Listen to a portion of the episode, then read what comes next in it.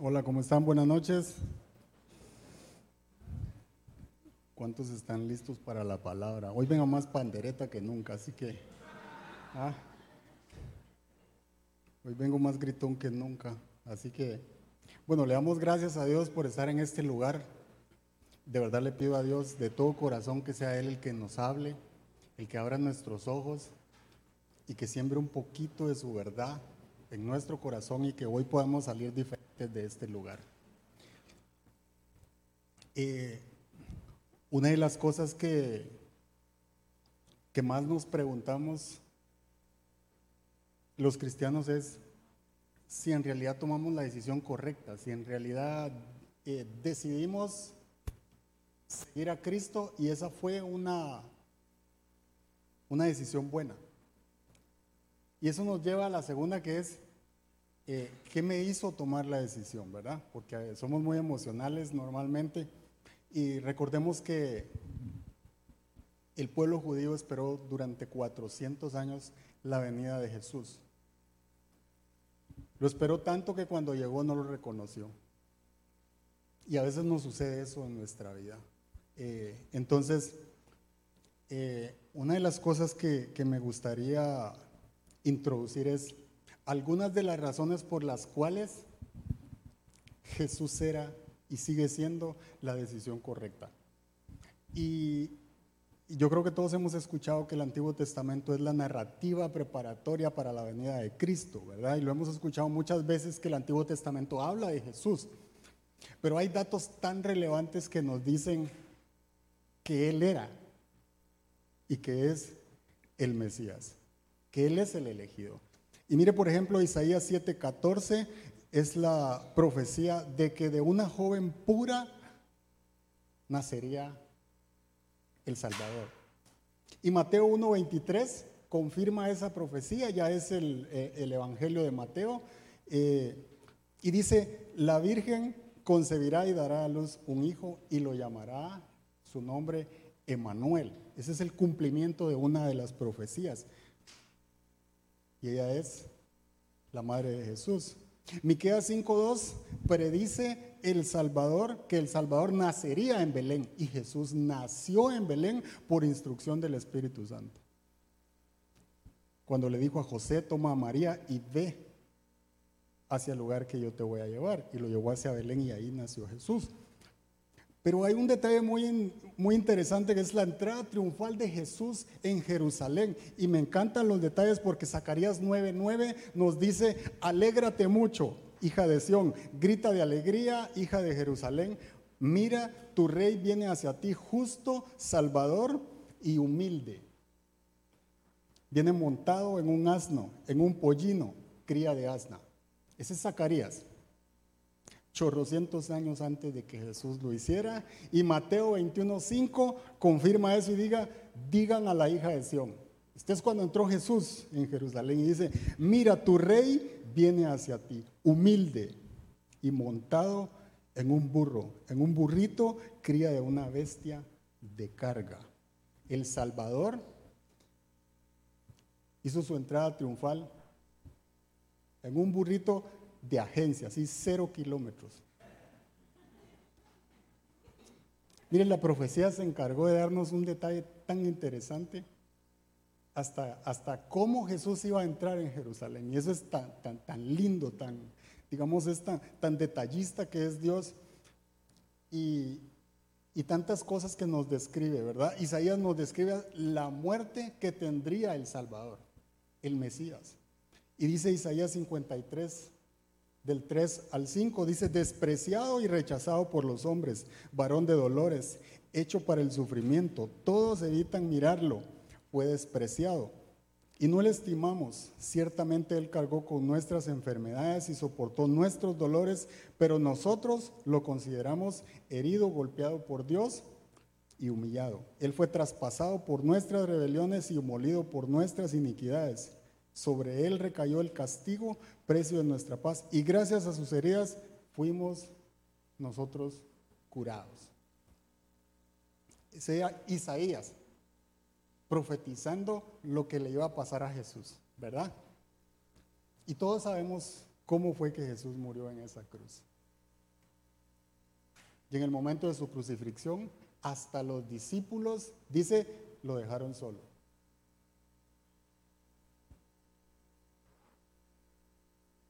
Y aún muerto la palabra seguía siendo revelada.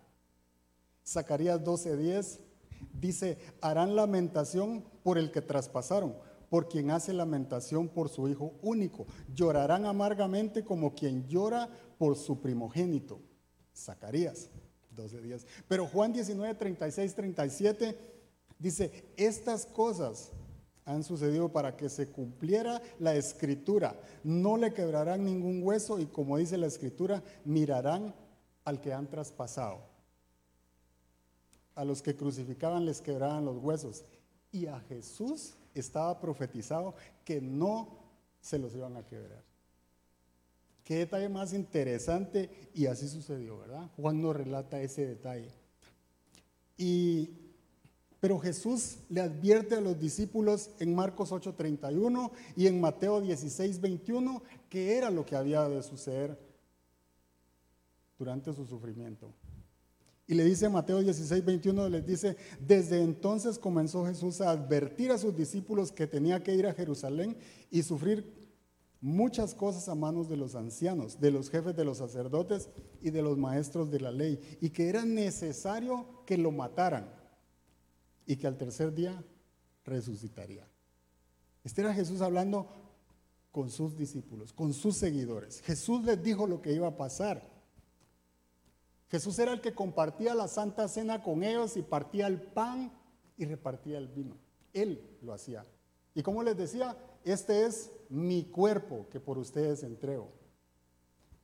¿Verdad? Esta es mi sangre que por ustedes será derramada. Jesús hacía eso con, su, con sus seguidores. El Mesías era el único que podía perdonar pecados. Y Jesús le dice, por ejemplo, a la mujer cuando él, ¿verdad? A la mujer adúltera que le llevan y él le dice, mujer, tus pecados han sido perdonados. Al paralítico que metieron por el techo, Jesús le dijo, tus pecados te son perdonados, puedes irte. Solo el Mesías podía hacer y dar esa instrucción de perdonar los pecados. El Mesías iba a tener la particularidad de hacer milagros y los discípulos los vieron de todos los tipos, de todos los colores, en vivo y a todo color. Delante de sus ojos sucedió todo. No había duda que el hombre al cual ellos seguían era el Mesías. Y por si fuera poco, ellos estuvieron presentes en el momento en el que después de cuatro días de muerto, Jesús le dice a Lázaro, levántate. Y Lázaro se levantó de la muerte. No había duda del poder de nuestro Señor. Y ellos lo vivieron de cerca. Y la pregunta es, ¿qué pasó con la fe de los discípulos antes del viernes de crucifixión? ¿Y qué pasó después del tercer día de esa crucifixión?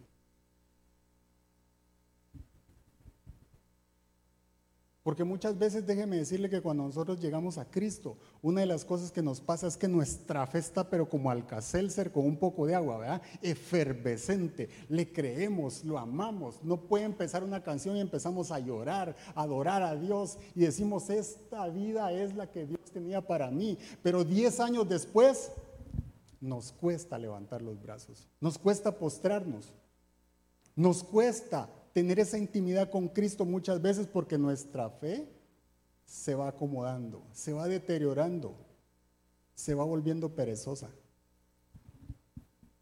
En otras palabras, vamos dejando de creer en quién es Él, de creer en aquel al que nosotros seguimos. Y nos vamos acomodando con el simple hecho de que yo conozco lo que van a predicar, yo sé lo que van a decir, yo conozco lo que van a cantar, y nos vamos enfriando, ¿verdad? Porque nos vamos acomodando. Por eso la, la prédica del día de hoy se llama fe en tiempos de incertidumbre, porque yo creo que todos pasamos por momentos de incertidumbre en el cual nuestra fe está en entredicho y tenemos dudas de si estamos bien, de si estamos mal, de qué hacer cuando algo nos está pasando. Y yo quiero que, leamos los versículos que hablan del camino a Emaús y lo que nosotros podemos aprender de, de estos versículos. Está algo larguito, pero yo creo que tenemos tiempo y el Señor va a hacer algo maravilloso en esta tarde. Así que Lucas 24, 13 al 33 es el camino a, a, Emaús y dice, aquel mismo día dos de ellos se dirigían a un pueblo llamado Emaús, a unos 11 kilómetros de Jerusalén. Iban conversando sobre todo lo que había acontecido. Sucedió que mientras hablaban y discutían, Jesús mismo se acercó comenzó a caminar con ellos. Este es Jesús ya resucitado. Y les dice, pero no, no lo reconocieron, pues sus ojos estaban velados. Versículo 17 dice, ¿qué vienen discutiendo por el camino? Les preguntó. Se detuvieron cabizbajos y uno de ellos llamado Cleofas le dijo, ¿eres tú el único peregrino en Jerusalén que no se ha enterado de todo lo que ha pasado recientemente? o sea, la crucifixión de Jesús. Y le dice, lo de Jesús de Nazaret era un profeta poderoso en obras y en palabras delante de Dios y de todo el pueblo. Los jefes de los sacerdotes y nuestros gobernantes lo entregaron para ser condenado a muerte y lo, lo crucificaron. 21. Pero nosotros abrigamos la esperanza de que era Él quien redimiría a Israel. Es más, ya hace tres días que sucedió todo esto, también algunas mujeres de nuestro grupo nos dejaron asombrados. Esta mañana muy temprano fueron al sepulcro, pero no hallaron el cuerpo. Cuando volvieron nos contaron que se les había aparecido unos ángeles quienes les dijeron que Él está vivo. Algunos de nuestros compañeros fueron después al sepulcro, aquí está hablando de Pedro y Juan, y lo encontraron tal como había dicho las mujeres, pero a Él no lo vieron. Dice, qué torpes son ustedes, les dijo Jesús, y qué tardos de corazón para creer todo lo que han dicho los profetas. ¿Acaso no tenía que sufrir el Cristo estas cosas antes de entrar en su gloria? Entonces, comenzando por Moisés y por todos los profetas, les explicó lo que se refería a él en todas las escrituras. Al acercarse al pueblo a donde se dirigían, Jesús hizo como que iba más lejos, pero ellos insistieron, quédate con nosotros, que está atardeciendo. Ya es casi de noche, así que entró para quedarse con ellos. Luego, estando con ellos a la mesa, tomó el pan, lo bendijo, lo partió y se los dio. Entonces se les abrieron los ojos y lo reconocieron, pero él desapareció. Se decían el uno al otro. ¿No ardía nuestro corazón mientras conversaba con nosotros en el camino y nos explicaba las escrituras?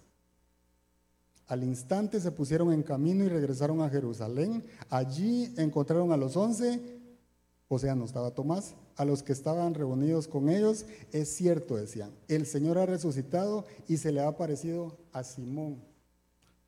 Los dos, por su parte, contaron lo que les había sucedido en el camino y cómo habían reconocido a Jesús cuando partió el pan.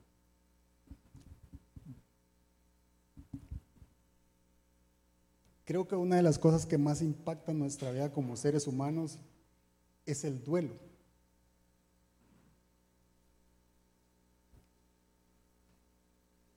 Las dos personas que van de camino a Maús eran seguidores de Cristo también. Ustedes vieron que dice que luego fueron a contarle a los once. Ellos eran de los que habían convivido con Jesús. Yo no sé si usted sabe, pero muchas veces lo hemos repetido. La mayoría conocía de pe a pa, como digo yo, la Torah. Conocían la, la palabra de lo que decía de Jesús. Ellos habían vivido de primera mano cosas maravillosas con Jesús. Y Jesús les había anticipado lo que iba a suceder y sin embargo estaban viviendo una realidad distinta a lo que Jesús esperaba de ellos. Algo pasaba. Es un momento de confusión, de shock, de mucha incertidumbre. El impacto de la muerte de Jesús en sus seguidores. Porque estaban viviendo un duelo. ¿Y qué es un duelo? Dice que un duelo es la forma que tiene nuestro cuerpo de responder ante el fallecimiento de un ser querido, la ruptura de una relación o incluso el cambio de circunstancia vital. Vivir un duelo, dicen los psicólogos y dicen las personas que estudian a profundidad el tema, tiene varias etapas. La primera de ellas es la negación, la segunda es la ira, la negociación, la depresión y por último la aceptación. Y pasamos por cada una de esas etapas. Algunas veces poco tiempo, otras veces mucho más en alguna de ellas, pero vivimos, cada uno de nosotros creo que hemos vivido duelos en nuestra vida. No necesariamente solo porque una persona o un ser querido se murió, porque hay diferentes tipos de duelo no solo cuando alguien se muere, ¿verdad? Sino, sino digamos, eh, por ejemplo, un divorcio genera un tipo de duelo. Una ruptura genera un tipo de duelo. Eh, la ruptura de una relación eh, genera un tipo de duelo. Un despido, por ejemplo, genera un duelo en algunos casos. O la ausencia de alguien muy cercano también puede generar un tipo de duelo y genera dentro de nosotros algo que nos deja bien lastimados, que necesita cirugía, que necesita algo especial para ser sano. Y los seguidores de Cristo estaban en este momento, eh, iban apenas tres días de que el Maestro había partido, de que a Jesús lo habían crucificado de una manera inesperada, quizá para ellos, porque ellos esperaban algo distinto. Por eso fue un tiempo de confusión, un tiempo de incertidumbre. Yo me imagino que se preguntaban, ¿y ahora qué vamos a hacer? O como decía, eh, ¿verdad? En el Chapulín Colorado, ¿y ahora quién podrá defendernos? Ya no estaba Jesús. Recordemos que de alguna manera ellos tenían dependencia para moverse, para hacer todo con Jesús y Jesús ya no estaba. ¿Cómo vamos a sobrellevar esto? Entonces el camino de Maús representa el sendero de la tristeza, de la amargura, de la desilusión.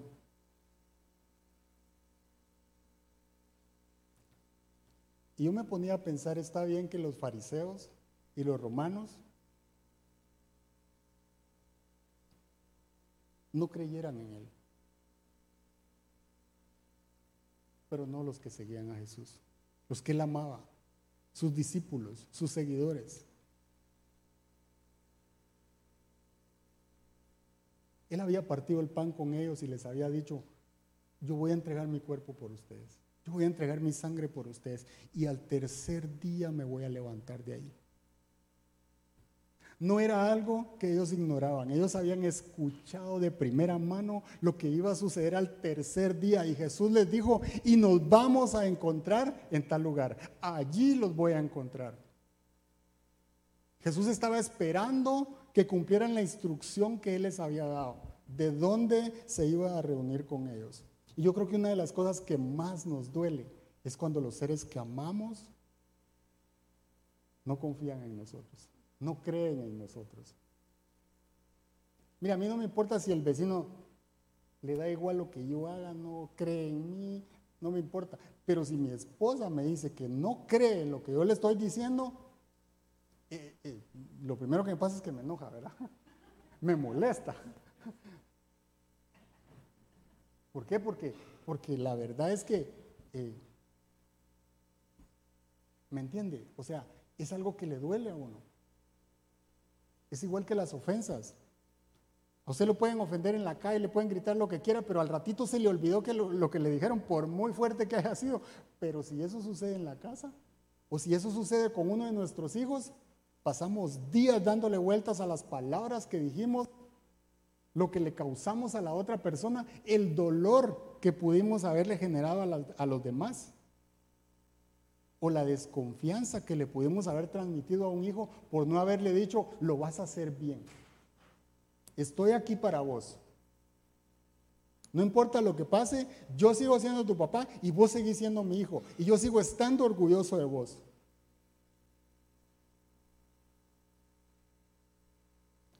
Y ellos se encontraron y tuvieron un encuentro con Jesús otra vez después de resucitado y no lo reconocieron. Es más, su fe iba decayendo porque dice, todavía tenemos la esperanza de lo que él dijo que iba a hacer. Eso significa que la fe iba mermando.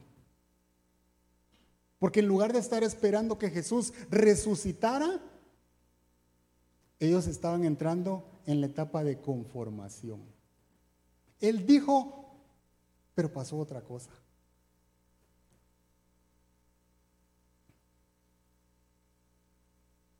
Me imagino que ellos estaban viviendo las ilusiones rotas de los últimos tres años y medio, de nunca más volverlo a ver. Y Jesús estaba esperando algo diferente. Y yo creo que muchas veces nos pasa eso en nuestra vida. Muchas veces vamos a la iglesia, oramos, hacemos tantas cosas pero nuestra relación en realidad podría estar fría con Dios.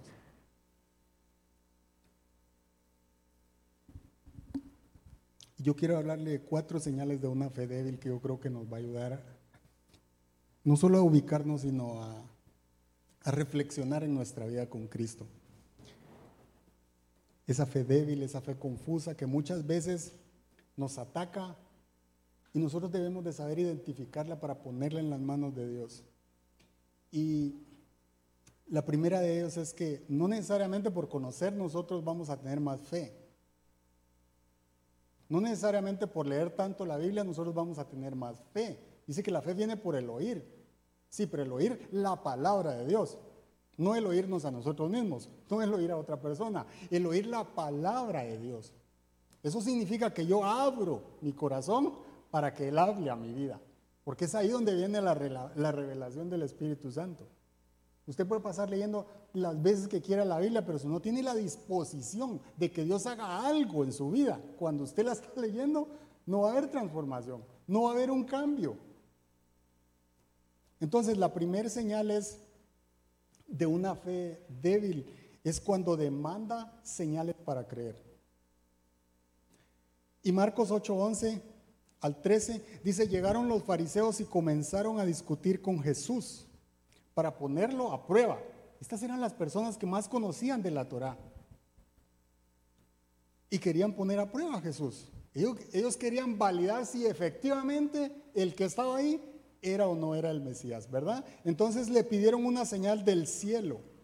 Él lanzó un profundo suspiro y dijo, ¿Por qué pide esta generación una señal milagrosa? Les aseguro que no se le dará ninguna señal. Entonces los dejó, volvió a embarcarse y cruzó al otro lado. El problema no está en pedirle una señal al Señor. Ese no es el problema. El problema es la intención con la cual yo le pido una señal a Dios.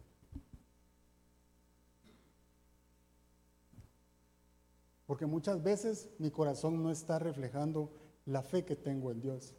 Está reflejando las dudas que yo tengo en lo que Él puede hacer por mí. Por eso es que quizá le pueda estar pidiendo yo una señal. O sea, no voy a orar si no me levantas la mano derecha. No tiene sentido, ¿verdad? Y a veces nosotros le pedimos cosas sin sentido a Dios.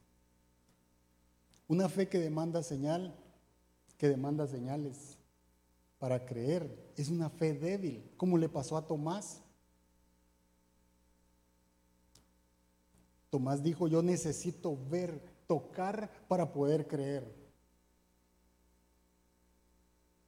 No fueron suficientes. No fueron suficientes las tres veces que Jesús dijo que él debía de padecer y de ser crucificado y resucitar al tercer día. No fue suficiente. No fue suficiente el relato, como nos dice Lucas 24, de que las mujeres fueron al sepulcro, lo encontraron vacío, regresaron y dieron el informe. Tampoco fue suficiente.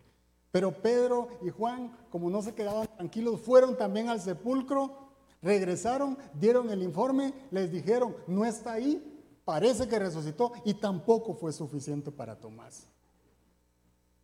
Jesús se le presentó a los otros discípulos, Tomás no estaba ahí y tampoco fue suficiente para creer que Jesús se había levantado de la muerte. No fue suficiente. Y si nos ponemos en el lugar de Tomás, es necesario que yo lo vea para poder creer. Es necesario que se me presente a mí para yo poder creer que efectivamente se levantó entre los muertos. Y Tomás había vivido tres años maravillosos con Jesús.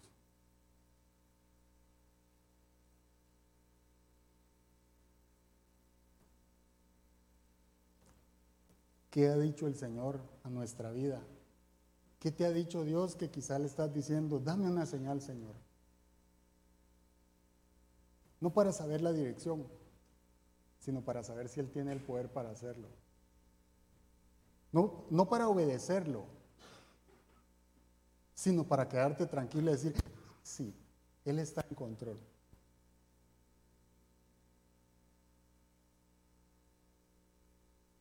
Nuevamente, muchas veces pedirle una señal al Señor, demandarle una señal al Señor, no necesariamente refleja nuestra fe en Él, sino nuestras dudas en lo que Él puede hacer en mi vida. Y eso le estaba pasando a Tomás. Es necesario que yo lo vea para poder creer. Y fue el último en enterarse. Fue el último en verlo, en tener la experiencia de encontrarse con Él. La segunda señal es cuando, de una señal débil, es cuando esa fe es impaciente y no sabe esperar. Ese es otro problema que nos pasa. Muchas veces somos impacientes, queremos, queremos algo, le pedimos algo al Señor, pero lo queremos así, porque vivimos en un mundo donde damos un clic y llega hasta la casa. Todo es más rápido cada día. Y entonces queremos que el Señor responda a un clic también. Queremos que actúe, no quiero demorar, yo lo quiero rápido. Esa es la fe que le dice a Dios, ¿sabes qué? Ah, no tengo tiempo para esperarte, Señor. Lo necesito ya. ¿Sabes qué, Señor? Eh, voy a tomar las riendas yo. Porque parece que tu plan no funciona. Y entonces cuando somos impacientes es como cuando vamos en el tráfico como locos. Y en lugar de llegar más temprano, resultamos metiéndonos donde no debemos meternos chocando por ir impacientes a la velocidad que no está permitida. Siempre que nos dejamos arrasar o llevar por la impaciencia, algo malo va a suceder. ¿Y sabe qué es lo peor? Va a sacar lo peor de nosotros. La impaciencia saca lo peor de nosotros. Miren la casa, cuando estamos impacientes, saca nuestra ira, saca nuestro enojo, saca nuestra soberbia, saca todo eso malo y resultamos pecando.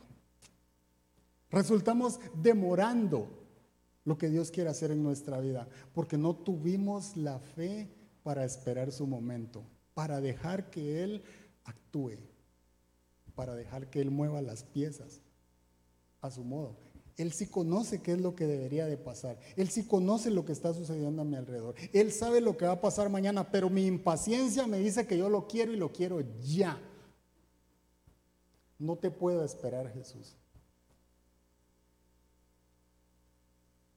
Tenemos muchos ejemplos en la Biblia, pero a Sara, Sara no supo esperar el hijo de la promesa y entonces le hizo una propuesta demasiado atractiva a Abraham que se metiera con la criada y de ahí vino Ismael.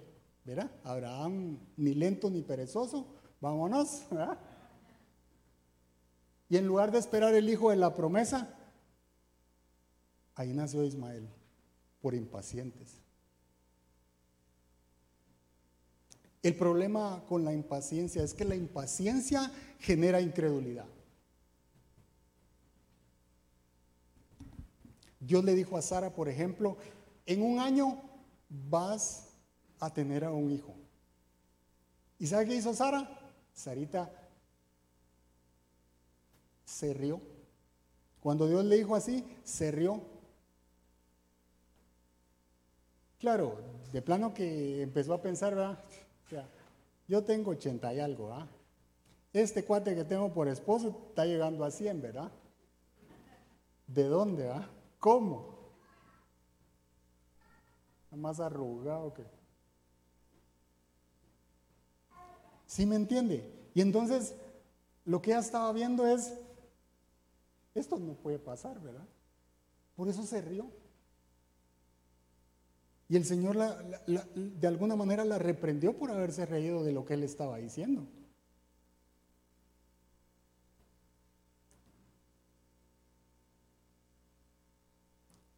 No solo necesitamos fe para pedirle a Dios, necesitamos paciencia para heredar las promesas, dice la Biblia. Necesitamos paciencia para esperar a que nuestro corazón sea transformado en la espera.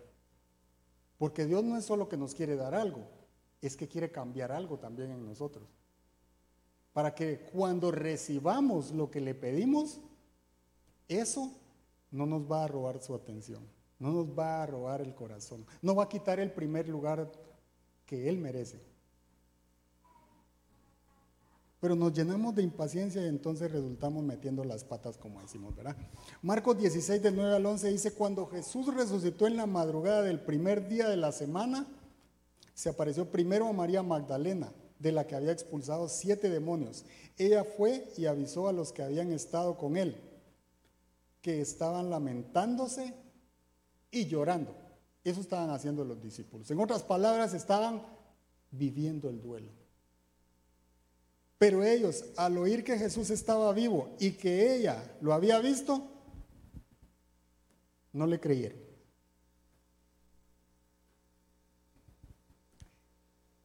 Yo le digo que en esa etapa las mujeres carecían de credibilidad. Tanto que dice que las mujeres no podían ser testigos en ninguna disputa, por ejemplo. O sea, lo que ellas decían, eh, en otras palabras, importaba poco. Entonces los discípulos no le creyeron. En el otro evangelio dice que les pareció una tontería. Lo que ellas llegaron a, decirles, que Jesús había resucitado. Y eso me recuerda, por ejemplo, cuando yo me casé. Mire, yo tenía una tía que vivía como a un kilómetro de la iglesia. Entonces yo dije, ahí me voy porque me queda cerca, ¿verdad? Entonces yo no quiero clavos y ahí me cambio rapidito, hasta pie me puedo ir. Y entonces, bueno, yo me cambié y como yo soy demasiado, ¿verdad? Organizado y puntual y esas cosas, eh, estresado, como dicen algunos, yo estaba listo desde, no sé ni desde qué horas, pero la boda era a las 5 de la tarde. A las 3 empecé a llamar. A las 3 empecé a llamar y, y Marian no estaba. son las 3 de la tarde, esa mujer no está donde tiene que estar, ¿verdad? 3 y cuarto, nada, ¿verdad? No, cuando llegaron las 4 de la tarde yo estaba, ¿verdad? Y mi suegra me dice, usted tranquilo, váyase para la iglesia. dije yo, ¿verdad? O sea, por favor, ni que yo fuera, ¿verdad? ¿Cómo me voy a ir si ella no está ahí? ¿Ah? O sea, si me van a dejar plantado aquí donde mi tía, yo no voy a salir de aquí.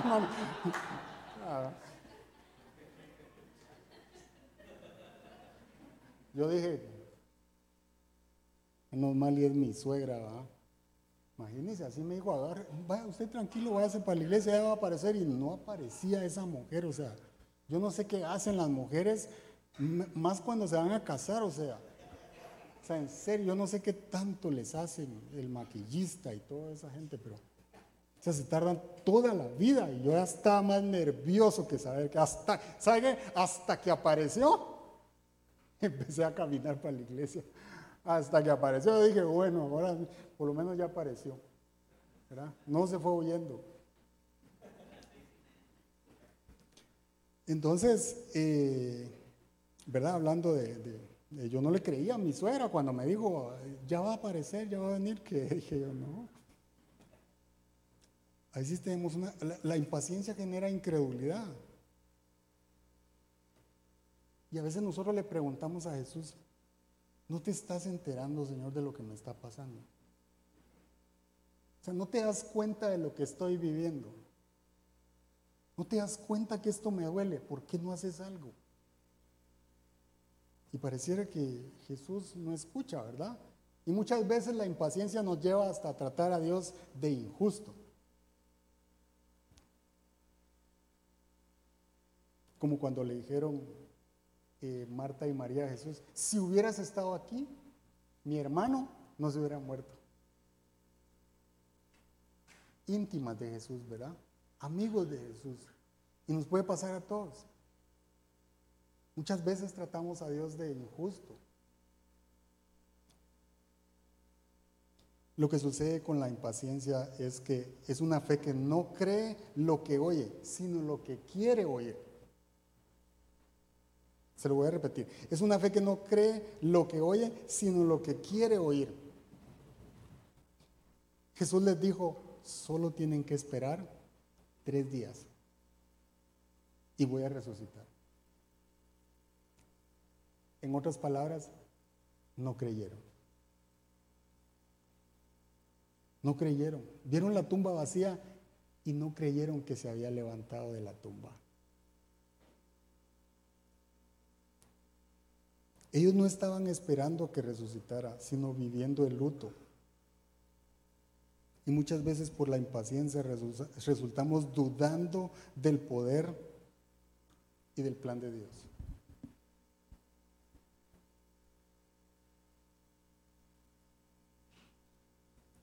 La tercera señal de una fe débil es cuando, es cuando tenemos una fe que le dicta a Dios lo que debe hacer. Y esa es una fe controladora.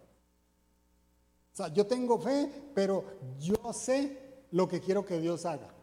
¿Verdad? En otras palabras. Entonces, mire, por ejemplo, un par de ejemplos. Los discípulos que pasaron por María y le dijeron a Jesús, Jesús, oramos ahorita para que caiga fuego y quememos a estos cuates. ¿verdad?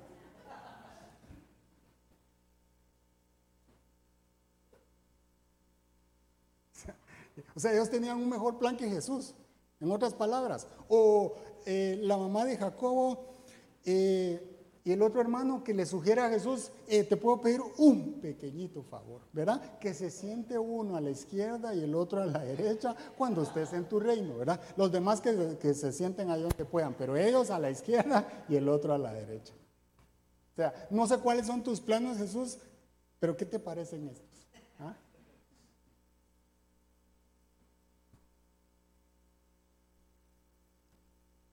En otras palabras, no es una fe sana. Porque yo no le estoy pidiendo ni me estoy sometiendo a la voluntad de Dios, sino le estoy diciendo a Dios que haga mi voluntad. Ahí es donde está el problema. Ahí es donde se vuelve una fe controladora. Entonces, Él puede hacerlo todo, pero yo sé lo que me conviene. Entonces lo que sucede es que ellos tuvieron una idea que a Dios no se le había ocurrido. Así, así de sencillo, o sea, ellos tuvieron mejores ideas que el creador de todo, o sea, ahora sucede que yo puedo más que Dios, ¿verdad? Yo sé qué es lo que, lo que hay que hacer y cómo hay que hacerlo. Entonces, Señor, te voy a encargar que por favor ejecutes el plan, no te salgas de ahí, por favor.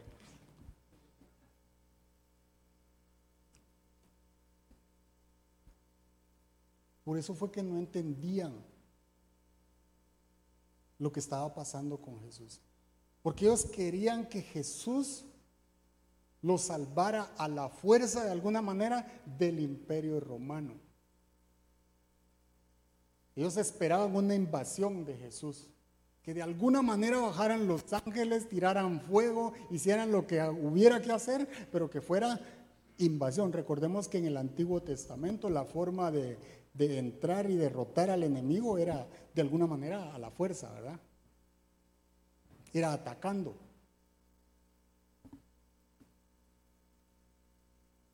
Pero Jesús no nos vino a salvar del imperio romano, Jesús nos vino a salvar del pecado. El alcance era mucho más grande. El alcance nos incluía a nosotros, no solo a los que viven por allá cerca de Roma. El plan de Dios era mucho más grande y ellos lo tuvieron cerca y no lo identificaban. No se daban cuenta del poder y el sacrificio que Dios estaba haciendo en la cruz. No fue con espada, fue con el Espíritu Santo. Por eso Juan cuando vio a Jesús dijo, he aquí el Cordero que quita el pecado del mundo.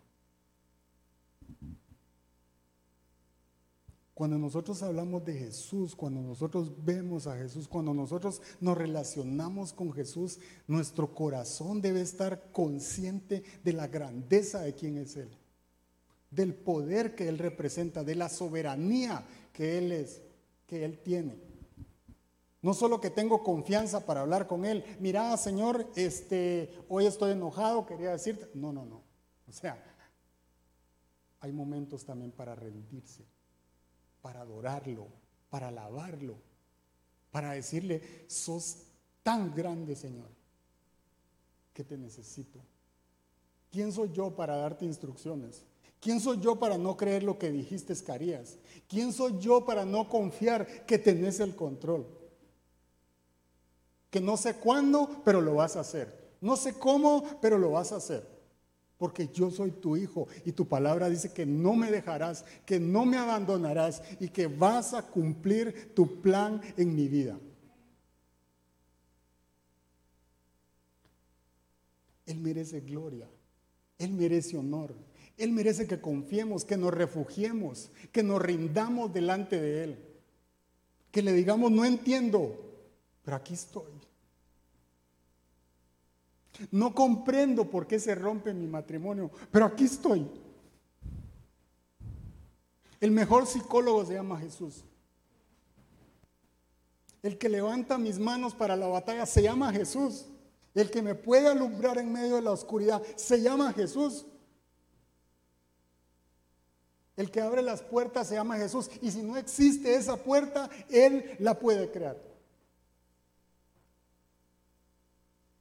Y mi fe tiene que estar expectante, no controlando, no diciéndole lo que tiene que hacer, sino rendida delante de Él. ¿Qué vas a hacer hoy? ¿Cómo me vas a revestir? ¿Cómo me vas a ayudar? ¿Cómo me vas a guiar? ¿Cómo me vas a aconsejar? Que cada una de mis acciones hablen de ti. Que cada uno de mis pasos sea guiado por la obediencia y la sumisión a tu palabra. Pero en ti esperaré. Mis ojos han de ver tu gloria, Señor. Mis ojos han de ver el milagro que tanto te pido. No sé cómo, pero voy a esperar en tu palabra. La cuarta señal de una fe débil es cuando necesita ser llevada al extremo para poder creer. Esto es cuando la oración no es el primer recurso, sino el último que utilizamos. Porque primero tratamos de resolverlo y cuando ya no podemos, entonces se lo ponemos en las manos a Dios para ver si pasa. Es una fe que le dice a Dios, tranquilo, yo puedo con esto ahorita. Los dones que me diste ahorita son suficientes. Calma, Señor, yo lo puedo controlar. Por ahora no necesito tu intervención. Quédate tranquilo, Señor, no te necesito. ¿Y sabe qué es lo que pasa? Hasta que llegamos a la orilla, al precipicio, donde ya no hay salida, donde ya no hay nada que hacer, hasta que llegamos al extremo y en ese momento nos damos cuenta que estamos, ¿sabe cómo? Impotentes, débiles y muchas veces sin esperanza. Donde ya estamos agotados y no sabemos qué hacer. Por eso es que las pruebas extremas son la vía rápida para acercarnos a Dios. No vamos a llorar tanto como cuando estemos al límite.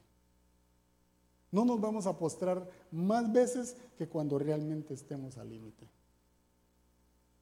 ¿Sabe por qué? Porque ya no, ya no sabemos qué hacer. Ya no podemos, ya no aguantamos. No sé de dónde, pero seguimos llorando. Y seguimos llorando y decimos, ¿de dónde sale tanta agua de estos ojos? No sé, pero ya no aguanto, ya no.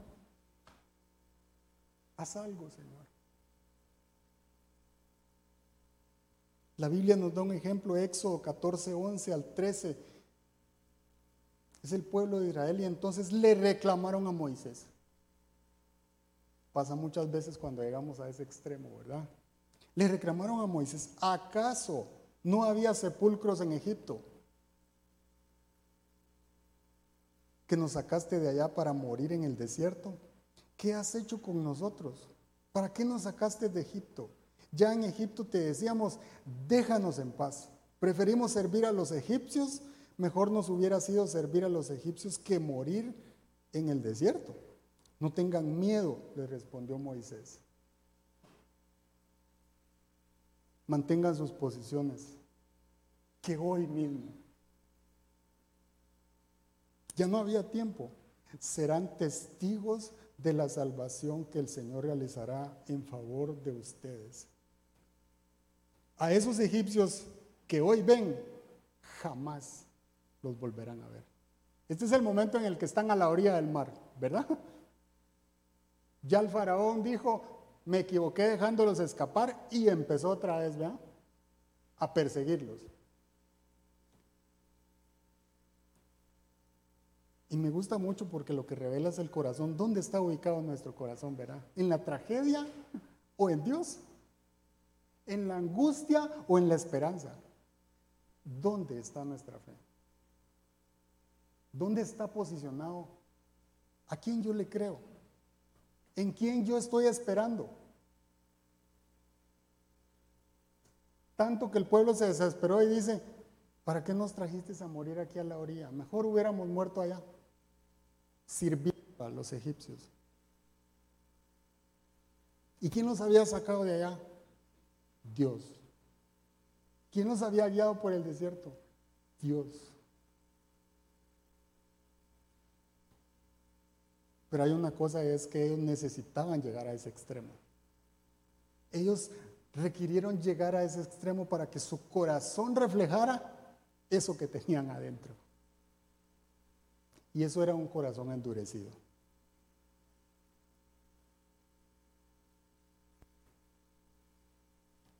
Y ese es el momento en el que Moisés les dice, yo no sé qué va a pasar mucha, pero Dios me dijo que hoy va a hacer algo.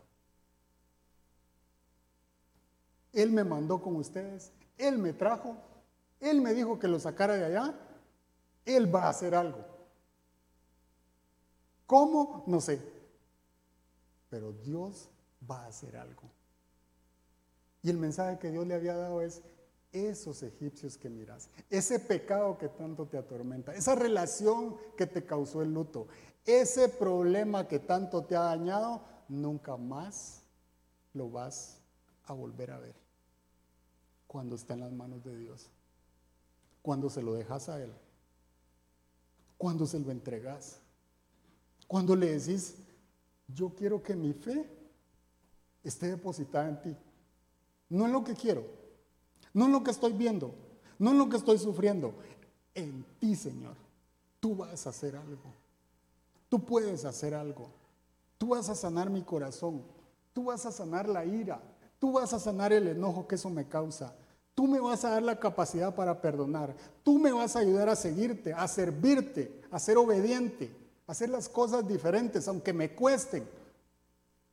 Pero no quiero volver atrás. No quiero hacer eso.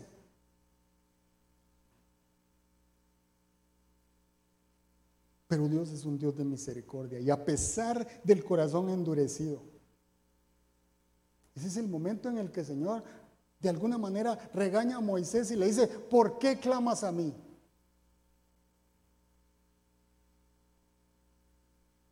Dile al pueblo que empiece a caminar. ¿Para dónde? Si para atrás estaban los egipcios y para adelante era agua estaba el mar, dile al pueblo que empiece a caminar y tú levanta la vara para que las aguas se partan. Esa fue la instrucción de Dios. Deja de orar, Este es el momento de creer. Yo te dije, yo lo voy a hacer. Yo te lo prometí, yo lo voy a cumplir. Levanta la vara, cree lo que te dije, tené la confianza, la fe de que lo voy a hacer. Y al pueblo le pidió una cosa. ¿Sabe qué fue? Mójense las chanclas, mójense las sandalias, empiecen a caminar, empiecen a meterse al agua. Y en la medida que el pueblo caminaba y se metía en las aguas, las aguas empezaron a partir.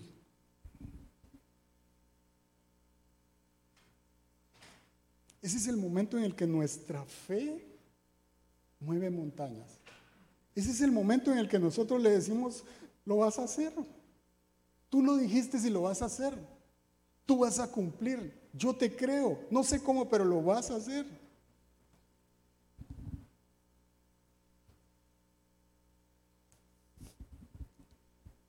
Hay un momento en el que nosotros le tenemos que pedir a Dios, yo quiero Señor que mi fe crezca.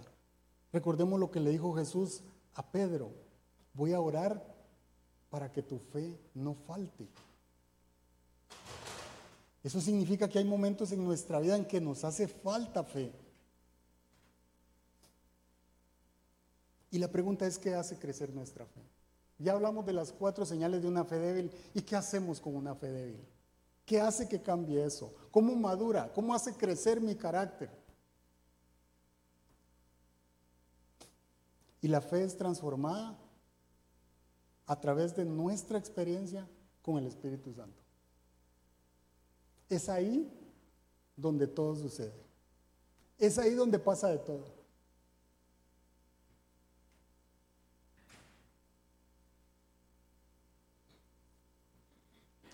Pero muchas veces queremos creer a Dios según lo que entendemos. Y en la Biblia incluso hay cosas que no entendemos hasta que se nos sea revelado. Porque no está hecho todo, no alcanzaba. Pero hasta el momento en el que nosotros nos disponemos, lo leemos y le pedimos revelación al Espíritu Santo, Él nos da revelación de acuerdo a lo que sucede en nuestra vida. Y lo mismo hace con cada uno.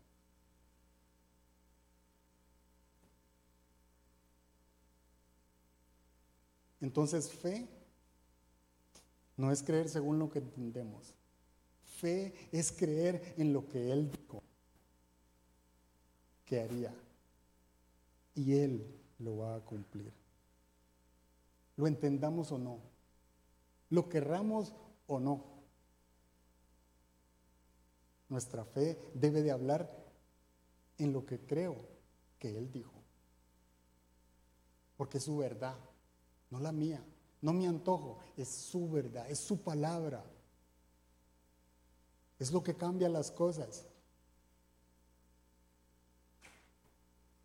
Por eso Jesús después de la conversación con los dos que iba camino a Emaús, llega el momento en el que les dice en Lucas 24, 45, les dice, entonces les abrió el entendimiento para que comprendieran las escrituras. Ellos conocían las escrituras.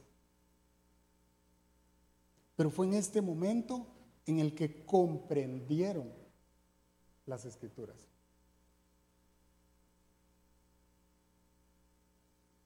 Que Dios nos libre de que nos pase eso. Que escuchamos palabra de Dios, que leemos palabra de Dios y que no recibimos sabiduría del Espíritu Santo para que nos sea revelado para que nuestro corazón sea transformado, para que sea cambiada nuestra vida.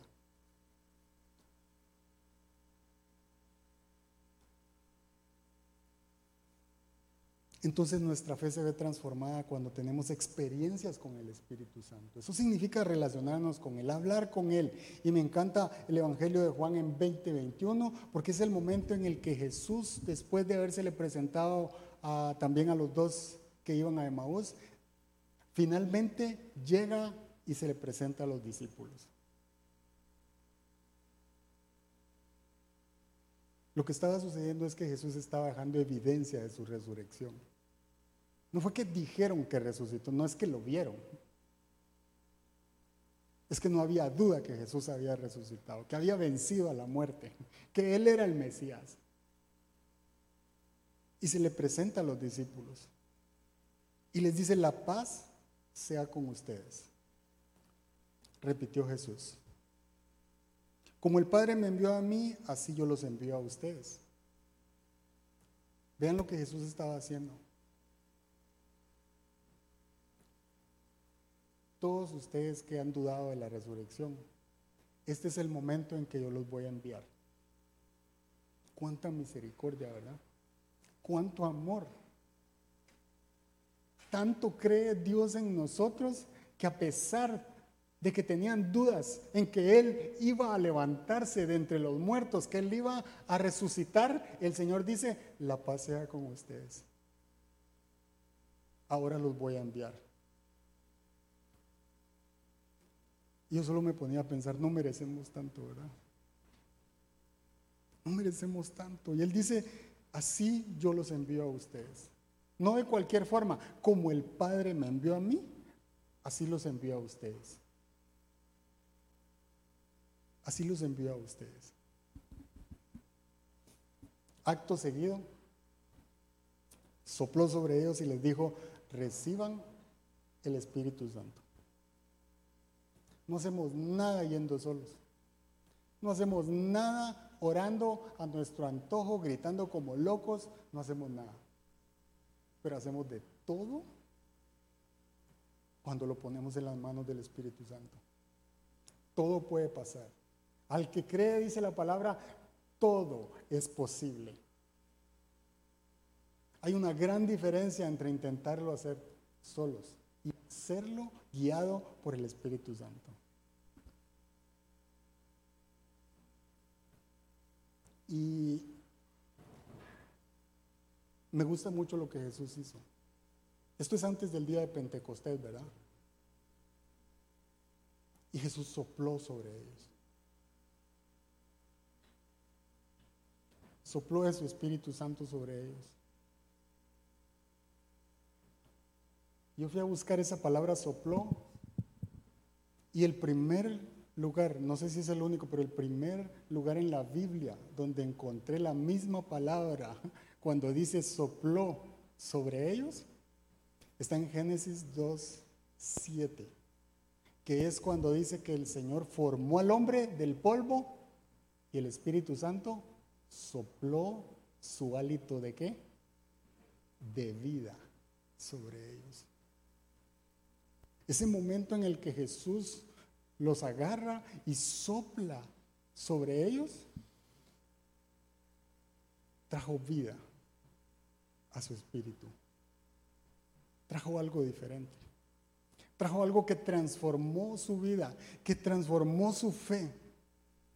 Trajo algo que la medida de fe que ellos tenían fue elevada a otra cosa sobrenatural que ni ellos mismos creían que estaban preparados para eso.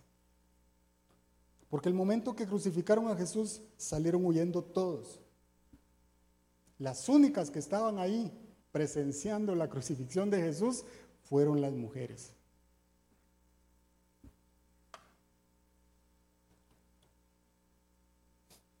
Fue un antes y un después cuando Jesús sopló su espíritu y le dio vida a lo que había adentro de los discípulos. Tanto que su fe dejó de ser débil y fue fortalecida. Tanto que murieron como mártires. Tanto que pudieron afrontar persecuciones y cárceles y no les importaba. Después de que salieron huyendo, de que tenían miedo, de que tenían incertidumbre, ¿será que resucitaría o no resucitaría? su fe fue transformada en el momento en el que el Espíritu Santo fue depositado dentro de ellos. Es un momento en el cual su fe nunca más volvió a ser la misma.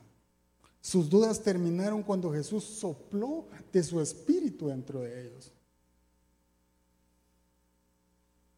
Y lo que más me impacta de verdad y le voy a pedir que se ponga de pie, es que su fe fue transformada de tal forma que dejaron de pedirle señales a Dios y pasaron a ser ellos parte de esas señales.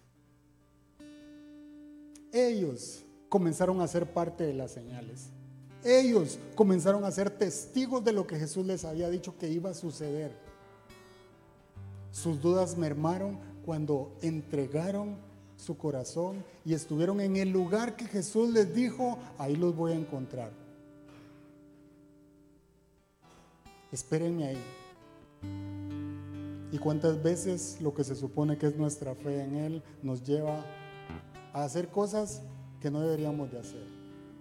A buscar refugio en quien no debemos de buscar. Solo hay uno que se entregó por nosotros. Solo hay uno que dio su vida por nosotros. Y hay uno que dijo, esperen la promesa, porque eso va a cambiar tu vida. Cuando nosotros le, entregamos nuestra vida al Espíritu Santo, nuestro caminar con Cristo cambia y se ve transformado. Nuestra fe se ve transformada por la experiencia con el Espíritu Santo. Y Jesús se encargó no solo de soplar, sino de depositar su Espíritu Santo. El Espíritu Santo que lo levantó de entre los muertos. Él se encargó de depositarlo adentro de tu corazón, José. Adentro de tu corazón, Anita. Adentro de tu corazón, Hans. Ahí está el Espíritu Santo. Hay un huésped especial, como lo llamo yo. Ahí hay alguien que quiere cautivar tu atención. Hay alguien que te quiere hablar ahí. El Espíritu Santo que Dios ha depositado adentro de nosotros es el que Jesús sopló y fue depositado en cada uno de nosotros. Ese Espíritu Santo que lo levantó de entre los muertos habita en nosotros. Y dice segunda de Timoteo 1:7 que Dios nos ha dado un espíritu de timidez, sino de poder, de amor y de dominio propio. Quizás no sabemos ni orar, pero si tenemos fe, Él nos va a enseñar. Quizás no sabemos imponer manos para que alguien sane, pero si nos ponemos en las manos del Espíritu Santo, Él nos va a decir qué hacer porque Él es todopoderoso. Él va a transformar nuestra fe. Él va a transformar nuestra vida como la hizo con los discípulos. Hay un momento en el cual vamos a dejar de pedirle señales y vamos a ser parte de esas señales. Hechos 3 nos revela a los discípulos, los discípulos tenían dudas de si Jesús había resucitado o no. Queremos verlo. ¿Dónde está el maestro? Pero mire, Hechos 3 es el momento cuando ya los, los, discípulos empezaron ese camino que Jesús les dijo que iban a realizar. Vayan y hablen de las buenas nuevas. Y me encanta porque ellos habían visto cuando Jesús le habló al paralítico en la fuente y le dice al paralítico que tenía 38 años de estar ahí postrado, ¿quieres ser sano? Levántate levántate. Y ellos vieron cuando Jesús hizo eso. Y Hechos 3 nos revela al paralítico de nacimiento que está a las puertas del templo. Y Pedro y Juan le dicen, no tengo oro ni plata para darte, pero lo que tengo te doy. Levántate. Ellos estaban haciendo lo mismo que Jesús había hecho. Ellos estaban usando la fe que Jesús había usado en el otro lado.